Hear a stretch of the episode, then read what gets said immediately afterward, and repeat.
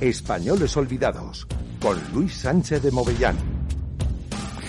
Muy buenos días, señoras y señores oyentes. Estamos en una nueva edición de Españoles Olvidados y hoy vamos a hablar de una diputada feminista, escritora y pedagoga catalana y por tanto española, Francisca de Paula Boigas y Gabelanes que fue la única diputada conservadora, formó parte de las filas de la CEDA durante la Segunda República Española, concretamente en la eh, elección de 1933 y también durante la posterior eh, gobierno de Franco, entre el 39 y el 75, fue la única diputada del periodo republicano que tuvo un destacado papel y no fue al exilio. Recordemos, como nota a pie de página, que prácticamente entre las Cortes de Cádiz y la muerte del general Franco, nada más que 40 mujeres tuvieron representación parlamentaria.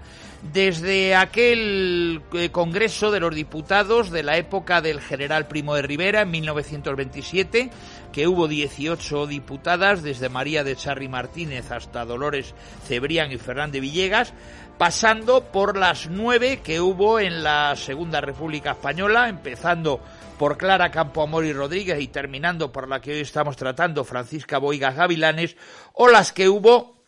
en su carácter de procuradoras en Cortes en la época franquista, entre el 43 y el 77, empezando por Pilar Primo de Rivera y acabando por eh, Pilar Careaga Basabe, que además, si todos recuerdan ustedes, fue eh, la primera mujer eh, alcaldesa de Bilbao, si no me falla la memoria. Bien,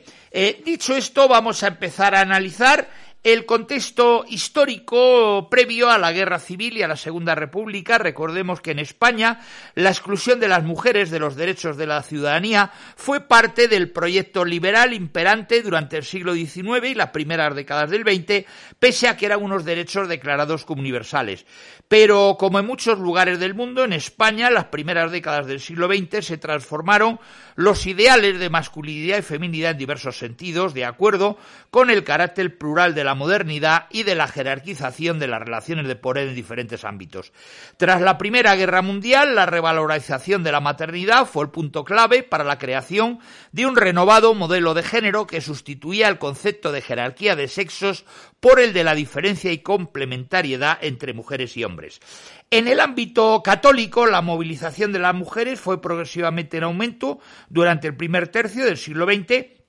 y aunque dicha movilización estuvo instrumentalizada por la Iglesia para enfrentarse a las medidas crecientemente laicizadoras de los gobiernos liberales, también generó para las católicas una oportunidad de desarrollar una versión particular de la ciudadanía política femenina. Las ideas que utilizaron para legitimar su presencia pública y su reclamación de la ciudadanía eh, política fueron las de, las de que las mujeres tenían mayor religiosidad, poseían superioridad moral, habían resistido mejor que los hombres las embestidas de las corrientes materialistas, revolucionarias y extranjerizantes, y especialmente la de que debían proyectar las cualidades maternas fuera del hogar para regenerar una esfera pública y política que se percibía como necesitada de atención inmediata.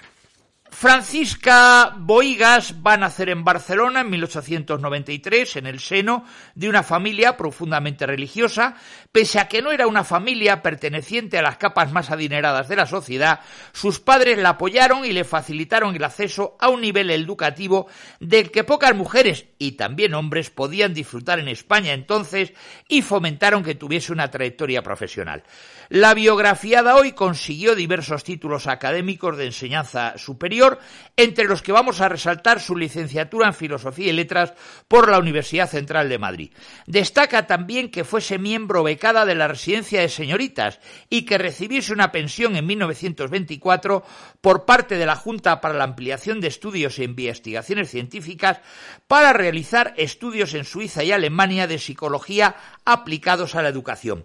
Por tanto, perteneció Francisca a ese reducidísimo número de mujeres relacionadas con dos de las instituciones más importantes para el desarrollo del capital humano investigador en España durante el primer tercio del siglo XX. La primera fue un centro, me estoy refiriendo a la residencia de señoritas que posibilitó que las mujeres de las clases acomodadas de fuera de Madrid pudiesen acudir a la capital española a eh, cursar estudios superiores, mientras que la segunda fue una institución liberal que abogó por tratar de incluir en España los métodos pedagógicos y teorías científicas más avanzadas de Europa. Me refiero, como he dicho hace un momento, tanto a la residencia de señoritas como a la Junta de Ampliación de Estudios. Bien, Toda esta trayectoria, sumada que llegó a formar parte de la junta directiva de una organización feminista, como fue la Juventud Universitaria Feminista, hace que sea necesario indicar que durante la juventud su toma de conciencia como ciudadanos y como mujer no desarrolló en círculos católicos, sino en organizaciones de corte progresista, como va a ser la propia residencia de señoritas capitaneada por María de Maestu, la hermana de Ramiro de Maestu. Mm, en 1920, Francisca va a comenzar su trayectoria profesional al conseguir una plaza como inspectora de primera enseñanza en Lleida, en Lérida, el cual era entonces un ámbito profesional que permanecía fuertemente masculinizado. No olvidemos que ella se jubila en 1962 siendo inspectora general de enseñanza media. Sin embargo, su importante actividad política no empezó hasta que a comienzos de 1928 fue destinada a León. En este territorio, uno de los más conservadores de España, alcanzó rápidamente un fuerte protagonismo en la vida pública y política. De hecho, en el marco de unos actos de propaganda que desarrolló en León a finales del verano de 1928, la Unión patriótica. El partido, recordemos, creado por el entonces dictador Miguel Primo de Rivera, se convirtió en la primera mujer que en la provincia leonesa tomaba parte de un mitin. Pero no era un orador más. Cuando el periódico conservador más importante de la provincia, el Diario de León, publicitó el acto central de esta campaña, solo indicó que en el mismo tomaría parte Francisca Boías, pese a que en el mitin también intervino, entre otros, el alcalde de la ciudad, lo cual quiere decir que el propio Diario de León, digamos que dio una primogenitura en el acto público a Francisca Boillo frente ni más ni menos que al alcalde de la propia ciudad de León. Desde 1929 y hasta la proclamación de la Segunda República siguió participando con gran asiduidad como elemento destacado en los actos que organizaban los sectores sociales vinculados a su ideología política, la conservadora. Pero lo más destacado que hizo fue proponerse, mediante una serie de conferencias y de artículos, visibilizar la labor que las leonesas estaban desplegando en el hogar y en la esfera pública y el convertirse en la primera mujer que en León realizase un esfuerzo serio para organizar y movilizar a las leonesas en torno a los ideales de la derecha católica y alrededor de la mejora en la situación de las mujeres. Con el fin de conseguir estos objetivos, aunque nunca reivindicó la igualdad completa entre hombres y mujeres en todos los ámbitos, siempre defendió la idea de que era necesario que las mujeres se implicasen activamente en la vida política y pública. En su opinión, eso tendría muchos beneficios para la sociedad, debido a que por sus características naturales específicas, como podrían ser la intuición, podrían resolver una serie de problemas trascendentales que los hombres eran incapaces de solucionar. Además, reivindicó constantemente que las españolas estaban igual de capacitadas para intervenir en política que los hombres. Cito, que las mujeres se ocupan de cosas que no entienden, ya las aprenderán. También los hombres las aprendieron y muchos de ellos todavía no las saben. Fin de la cita. Esto se debe a que las cualidades diferenciadas que, según ella, poseían de forma innata y natural las personas de cada sexo no implicaban gradación de superioridad o inferioridad, de hecho, implícitamente otorgaba mayor importancia a las virtudes propias de las mujeres. Estas ideas tenían una fuerte similitud a las defendidas por las máximas representantes del feminismo católico. Este feminismo se puede definir como una propuesta de ciudadanía femenina católica debido a que sus creadoras y difusoras propagaron una concepción de las mujeres como sujetos políticos y públicos, lo cual difuminaba el ideal de las esferas separadas que defendía el modelo de género liberal decimonónico. Aunque Francisca Boigas nunca se definió como feminista católica, queda claro que la propia identidad de la biografiada como mujer hoy es fundamental para entender su implicación política y pública y sus intentos de redefinir las ideas hegemónicas de las derechas españolas respecto a la diferencia sexual. Por ejemplo, realizó insistentemente una defensa implícita en favor del empoderamiento de las mujeres al reivindicar que era necesario que las españolas confiasen más en sus capacidades y se hiciesen conscientes de que todas tenían talento. Asimismo, defendió que si las mujeres tenían menor, menor, nivel intelectual y cultural que los varones, se debía a que habían recibido menor formación, no tenían los mismos derechos laborales y estaban en inferioridad ante la ley. En consecuencia, pidió a las españolas que luchasen para modificar una situación que les hacía portadoras de las mismas obligaciones que los hombres, pero de menos derechos. Por último, reivindicó siempre la necesidad de que las mujeres tuviesen las mismas oportunidades que los hombres a la hora de formarse para el trabajo asalariado que deseasen, debido a que así tendrían la posibilidad de ganarse la vida por sí solas sin depender de nadie.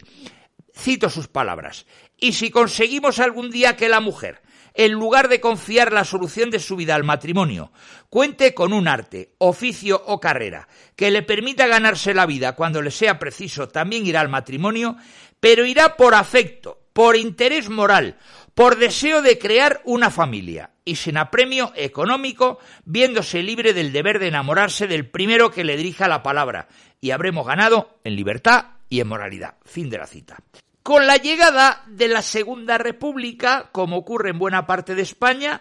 en León quedó desarticulada la derecha católica, siendo Francisca Boigas una de las personas que más trabajaron para reorganizarla.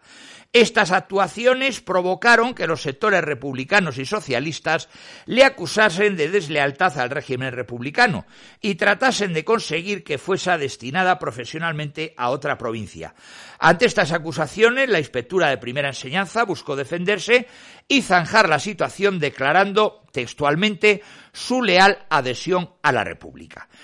Más allá de esta polémica, como ella era una figura importante, consolidada dentro de la derecha leonesa, fue tentada por Acción Nacional, el partido más importante a nivel nacional y antecedente de lo que luego va a ser Acción Popular, para que formase parte de la candidatura que iba a concurrir por León a los comicios generales de junio del 31. Pero Francisca Boiga rechazó la propuesta debido a la desorganización de la formación política, de todas formas, finalmente Acción Nacional no fue la lucha electoral en esa circunscripción, lo cual dejó el camino libre para el aplastante triunfo en la provincia de los republicanos y de las izquierdas. Como en la mayoría de España, los sectores conservadores leoneses aprendieron que deberían reorganizarse si querían revertir en un futuro los resultados de estos comicios. Con este objetivo, desde finales del 31, la biografiada hoy se convirtió en una figura central en la reconstrucción de las derechas leonesas. Lideró la creación de Acción Femenina Leonesa y se convirtió en su presidenta. Esta organización nació con los objetivos de convertirse en una agrupación política de masas que aglutinase a las mujeres conservadoras de todas las clases sociales y de fomentar que las leonesas utilizasen los nuevos derechos políticos que poseían. Durante los siguientes meses, la líder de Acción Femenina Leonesa argumentó constantemente que era necesario que las mujeres se implicasen en los asuntos políticos y se integrasen en función de su ideología, en cualquier asociación que les sirviese a modo de escuela de ciudadanía. Y es que su retórica estuvo cargada de un intachable respeto por la pluralidad democrática durante todo el periodo republicano, algo de lo que no podían presumir demasiados políticos de entonces y no digamos de las izquierdas del momento. De hecho, no tuvo inconveniente en posar en el Parlamento justo al, busto de Álvarez de Mendizábal, sobre quien recaía el mito de ser el máximo representante del anticleitarismo, desde el que desamortizó los bienes del clero regular. En palabras de Francisco Boigas, cito, mi objeto por hoy es ilustrar a las mujeres que no lo estén aún acerca de los derechos que recientemente nos ha concedido la ley. Toda mujer que haya cumplido los 23 años tiene el derecho y el deber de emitir su voto en las futuras elecciones. Agrupaos, pero antes de agruparos, pensad bien en qué partido os vais a afiliar. Yo os aconsejaría que os afiliaseis en Acción Femenina Leonesa. Lee sus argumentos, estudiadlo, pensadlo bien y si estáis conformes con vuestros sentimientos, inscribíos en sus listas. Si sus teorías no satisfacen, agrupaos a otro partido que os guste más, pero asociaos. Solas no iréis a ninguna parte y cuando llegue el día de las elecciones, emití vuestro sufragio. Si triunfásemos, sepamos ser generosos con los vencidos. Si nos derrotasen, tengamos serenidad y sigamos trabajando sin desmayo para conseguir la victoria en otra ocasión. Fin de la cita. En este tiempo tampoco dejó Francisca en segundo plano la lucha por empoderar a las mujeres. Siguiendo el discurso de los años anteriores, mantuvo que estaban tan capacitadas o más que los hombres para la actuación pública. También incluso partiendo desde la diferencia sexual que defendía el movimiento eh, católico, femenino otorgó a las mujeres unas capacidades supuestamente naturales que favorecían que sufragasen mejor que los hombres. Como el prestigio político de la inspectora a nivel nacional siguió creciendo progresivamente, desde comienzos del 32, 1932, comenzó a ser considerada por muchos analistas como una de las mujeres más importantes, si no la que más, del panorama político conservador español. De hecho, pese a que fue sospechosa de haber estado involucrada en la trama del golpe de Estado contra la República liderada por el general Sanjurjo en octubre del 32, fue una de las delugadas con mayor protagonismo de la Asamblea Nacional en la que Acción Nacional pasó a denominarse Acción Popular. Poco después, como era el elemento básico de la estrategia de la derecha provincial para ganar adeptos entre las mujeres, fue la principal encargada de intentar orientar los votos de las españolas hacia las derechas en las elecciones municipales parciales de abril del 33. Tanto fue así que Francisca fue la más activa propagandista conservadora de la provincia. En el periodo de campaña pidió constantemente a sus oyentes varones que respetasen la ideología y el voto de sus esposas y a éstas que votasen activamente en función de sus propios ideales. Sin embargo, la inspectora de educación fue más agresiva que previamente con el resto de las opciones políticas, debido a la tensión que imperó durante la campaña, a la creciente radicalización que hubo, durante esos meses en las filas de Acción Popular y a la necesidad de aglutinar el voto del electorado conservador porque el ámbito político derechista está muy fragmentado. Finalmente en estas elecciones las derechas salieron vencedoras, aunque el triunfo, el triunfo fue lógico porque se celebraron en zonas de fuerte tradición conservadora. Pero para Francisca Boigas estos comicios van a demostrar que las españolas favorecían con sus votos sobre todo las opciones políticas conservadoras, lo cual en su opinión se debía a que las mujeres eran más religiosas que los hombres y estaban más preocupadas por defender a la familia, al catolicismo y a la patria. Francisca ya claramente la mujer más importante de Acción Popular a nivel nacional, lo cual queda constatado cuando en marzo del 33 fue una de las personas elegidas para intervenir en los mítines que clausurarían el Congreso Nacional de Acción Popular y que servirían para presentar el nacimiento de una nueva organización política, la CEDA, Confederación Española de Derechas Autónomas. Asimismo, al quedar los órganos rectores de la CENA dominados por los elementos moderados, Francisca fue elegida perdón, junto con Abilia Arroyo para ocupar el Consejo Nacional el cargo de vocal representante de las agrupaciones femeninas. Pero fue tras este Congreso el momento en el que su importancia y prestigio dentro de los sectores eh, conservadores llegó a su máximo esplendor. Bien, mm,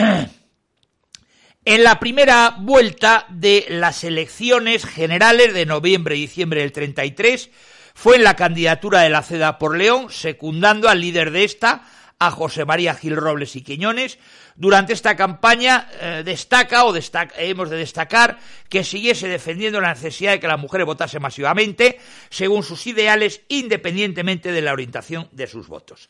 En la primera vuelta de las elecciones, la inspectora consiguió hacerse con un escaño por la provincia leonesa después de que la CESA venciese ampliamente, pero fue la menor votada de la candidatura, pese a que si se omite a Gil Robles, era quien tenía mayor relevancia política en la provincia. Esto se debió a que Francisca, a Francisca eh, Boigas, le perjudicó su condición de, de, mujer en las elecciones, aunque al conjunto de candidatas no les perjudicó claramente su sexo una vez incluidas en las candidaturas, porque los españoles apoyaron materialmente a los candidatos ideológicamente más cercanos, sin importarles si eran hombres o mujeres. Bien. Estas elecciones suponen un punto y aparte en el movimiento eh, católico de mujeres, Nada más producirse los comicios, los líderes conservadores y la prensa reaccionaron ante los planteamientos transgresores en materia de género que se estaban desarrollando en muchos sectores de mujeres eh, conservadoras. Mm, en las Cortes, la inspectora va a desplegar una importante actividad parlamentaria, eh, va a seguir las, como no podía ser de otra manera, como católica que era, va a seguir las directrices indicadas en la encíclica Divini Ilius Magistri, de eh, Pío XI sobre la educación cristiana de la juventud se va a centrar en la necesidad de modificar eh, lo que ella consideraba como planes educativos laicos y españolizados. En especial, Francisca Boigas va a ser profundamente contraria a la coeducación al considerar que hombres y mujeres tenían por naturaleza una función social distinta, que debía estimularse en centros adaptados y al interpretar que la coeducación provocaba desórdenes en las atribuciones de género, tal y como ella las concebía. Este pensamiento estuvo influido por la postura vaticana y fue compartido por la mayoría del movimiento católico en España. Incluso a finales de 1934 va a presentar al Congreso una proposición de ley que buscaba acabar con la coeducación en los centros de formación de maestros y maestras, lo cual nunca llegó a aprobarse y generó un fuerte debate público. También hizo muchas reivindicaciones fundamentalmente corporativas con el fin de mejorar la situación de los profesionales de la educación. De hecho, compartió muchas de las medidas implantadas por el gobierno del primer bienio republicano con el fin de profesionalizar la labor de los docentes y de los propios inspectores de enseñanza.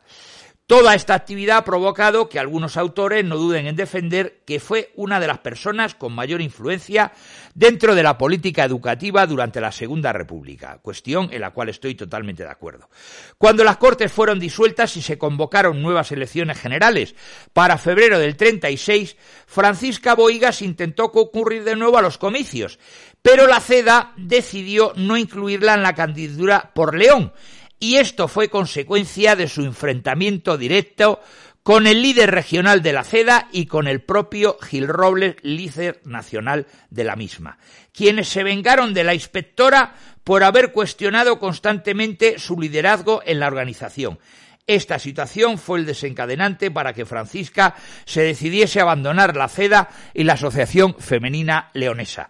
Es interesante destacar la imagen que se proyectó en la prensa de Francisca Boega desde finales de la dictadura de Primo de Rivera hasta que perdió su escaño en el Parlamento de la República. En los medios afines siempre se la presentó como una mujer de grandes capacidades intelectuales, oradoras y de liderazgo, que además había comprendido adecuadamente en qué consistía el feminismo. También frecuentemente se la representó como una persona ejemplar por su respeto a las opiniones ajenas y como una mujer valiente que no tenía inconveniente en enfrentarse dialécticamente a los hombres contrarios a su ideología. No en vano, la biografía de hoy no rehuía el enfrentamiento con nadie y sacó a relucir a menudo su fuerte carácter. De hecho, era una mujer que se autovaloraba como alguien tan importante que en el Parlamento era el único diputado de la CEDA que cuando habla el señor Girroble no se cree en la necesidad de que la vea sonreír o aprobar cuanto dice. No era una pelota, podríamos concluir. Bien, tras las elecciones del febrero del 36 hasta el comienzo de la Guerra Civil, la inspectora va a desaparecer de la primera plana de la escena pública y política leonesa, por lo que apenas apenas tenemos constancia de sus actuaciones en este eh, periodo. Hay algunos autores que entienden que se integró en la extrema derecha del bloque nacional, posiblemente influidos por el testimonio de Gil Robles, aunque no hay que destacar tampoco la posibilidad de que se distorsionara la realidad con una intención interesada. En todo caso, no tenemos ninguna constancia eh, documental de que se integrara o colaborara con el bloque nacional que capitaneaba el señor don José Calvo Sotelo. Mm, ella, desde luego, mm, aunque abandona la CEDA, ella aboga por una solución política mucho más centrista para los problemas del país, pero a la que nos estábamos encaminando, que era la guerra civil, una política como ella que podría alardear de centrista no eran los momentos. Francisca Boigas va a sufrir muchos sobresaltos durante la guerra civil, la mayoría de los miembros del cuerpo de inspectores de primera enseñanza eh, la van a cesar, primero la cesa el gobierno republicano, luego la cesa el gobierno franquista, pero es verdad que eh, rápidamente va a ser repuesta en el cargo. Eh, ella es verdad que tiene un enfrentamiento momentáneo en León con la Guardia Civil, eh, pero en todo caso, en la inmediata posguerra, ella, como digo, va a ser eh, repuesta a su puerto de inspectora y fue una de las personas que más contribuyó desde varios cargos institucionales. Recordemos que fue vicedirectora del Museo Pedagógico Nacional y profesora en la sección de Pedagogía de la Universidad Central de Madrid y desarrolló un tejido de la pedagogía española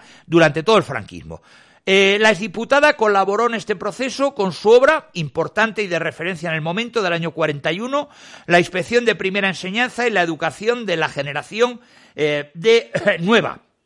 Fue el modelo más destacado de diseñar un nuevo modelo de inspección de primera enseñanza y con sus artículos en la revista Consigna, revista pedagógica de la sección femenina y en la revista de pedagogía española, defendió en sus planteamientos continuidades respecto al modelo educativo reformista implantado durante el primer bienio republicano, aunque incorporó la idea de que para devolver a España su grandeza histórica era necesario un modelo educativo totalmente alejado de los primeros, eh, perdón, de los principios liberales.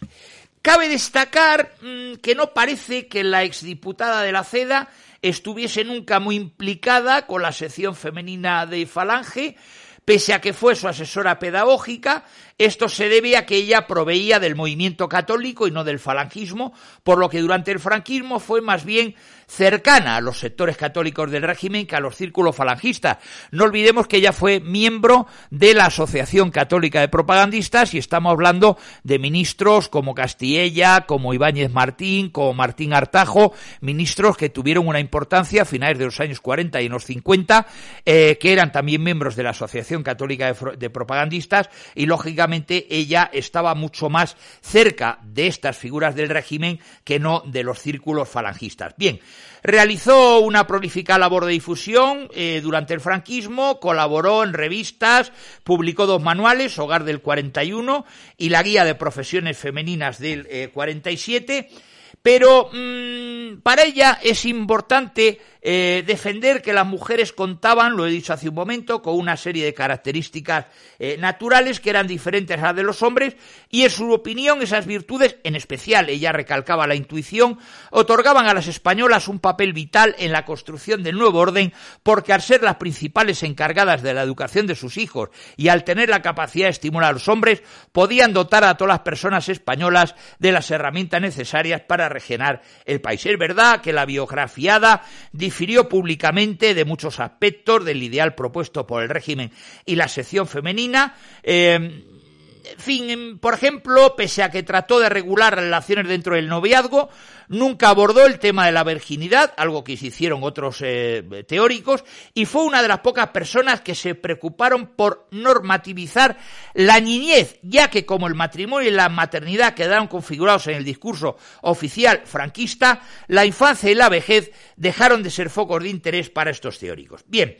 Hubo divergencias entre el ideal de la mujer franquista y el ideal que ella tenía, sobre todo cuando defendió que las españolas debían ser totalmente dueñas de sí mismas, eh, por lo que tenía que ser respetado el que una mujer se quedara soltera. Es verdad que barría para casa, porque ella fue soltera. Bien, si bien la soltería no era lo ideal, valoraba Francisca que debía ser socialmente aceptable y respetable, lo cual era tradicional, recordemos, en la cultura eh, católica.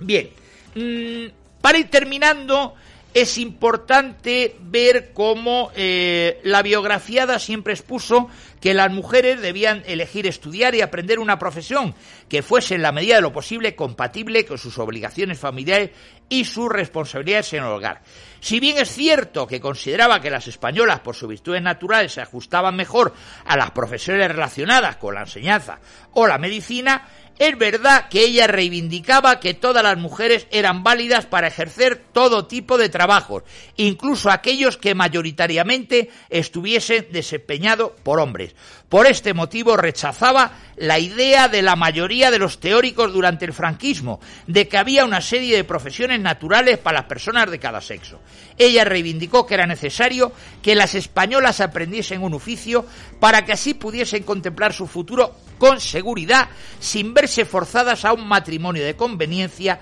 ni a convertirse en una carga para los suyos. Bien, para ir ya concluyendo, podemos decir que la biografiada, que a lo largo de toda su vida realizó reivindicaciones específicas que buscaban una mejora de la situación de las mujeres en España, buscó redefinir el modelo de mujer socialmente aceptable que trataban de imponer los modelos de género oficialista de cada momento. Podemos afirmar que Francisca Boigas, como muchas otras mujeres del movimiento católico español, que mantuvieron siempre la religión católica en el centro mismo de su identidad política y de género, tuvo a lo largo de su vida un pensamiento que se puede calificar como feminista, ya que si bien estaba basado en un modelo de género convencional, ponía claramente en cuestión la ideología de la domesticidad y la exclusión de las mujeres de la esfera pública. En definitiva, el modelo de feminidad alternativo que propuso Francisca Boigas trascendió en ocasiones al propio feminismo católico y a la maternidad social.